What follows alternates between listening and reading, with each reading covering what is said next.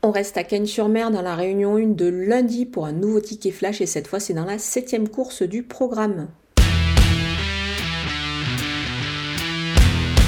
Le numéro 3, Soral de Kerzal, a laissé une belle impression lors de sa dernière tentative. Il terminait vraiment de plaisante façon euh, dans la phase finale pour s'emparer de la troisième place derrière My Boy et Brick qui détiennent pour moi une très belle chance dans le quintet du jour.